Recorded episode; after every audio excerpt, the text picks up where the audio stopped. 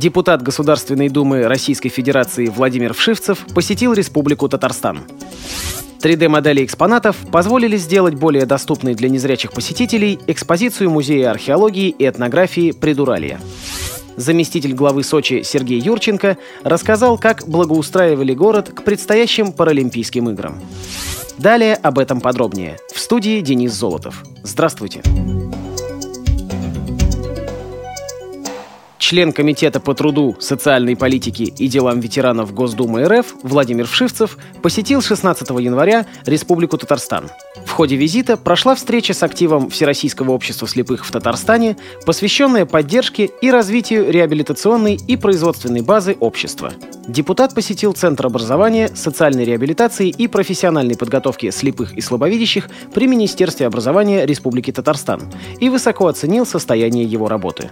На официальном уровне в ходе встречи Владимира Вшивцева с руководителями, курирующими социальный блок Республики Татарстан, заместителем премьер-министра Республики Татарстан Юрием Камалтыновым и министром труда, занятости и социальной защиты Айратом Шафигулиным обсуждались вопросы поддержки реабилитационного центра и предприятий инвалидов по зрению, работающих на территории Татарстана.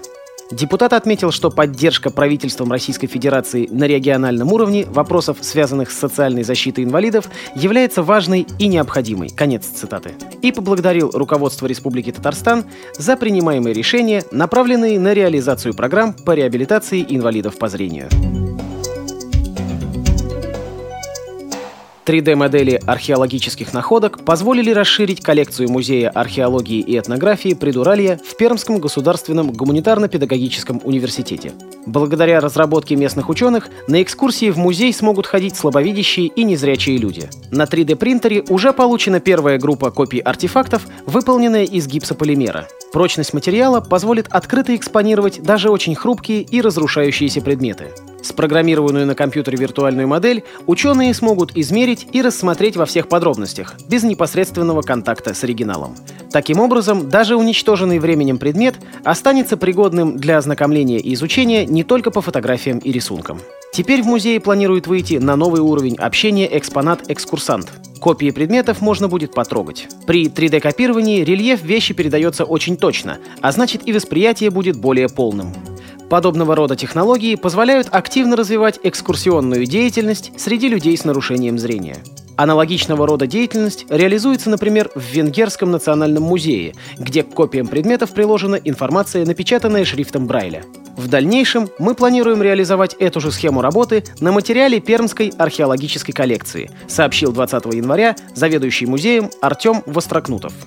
Планах музея развитие совместной деятельности с Пермской краевой организацией Всероссийского общества слепых. Заместитель главы города Сочи Сергей Юрченко рассказал, как благоустраивали город. Нами был определен перечень необходимых обязательных объектов, которые должны быть доступны. Он составил 1801 объект. Чуть меньше половины из них – это частная собственность. Помимо этого перечня, порядка тысячи объектов приведено к безбарьерной среде по собственной инициативе бизнесменов города. Всего за два года банки, магазины, медицинские центры, парки и другие элементы инфраструктуры Сочи стали дружественными людям с инвалидностью.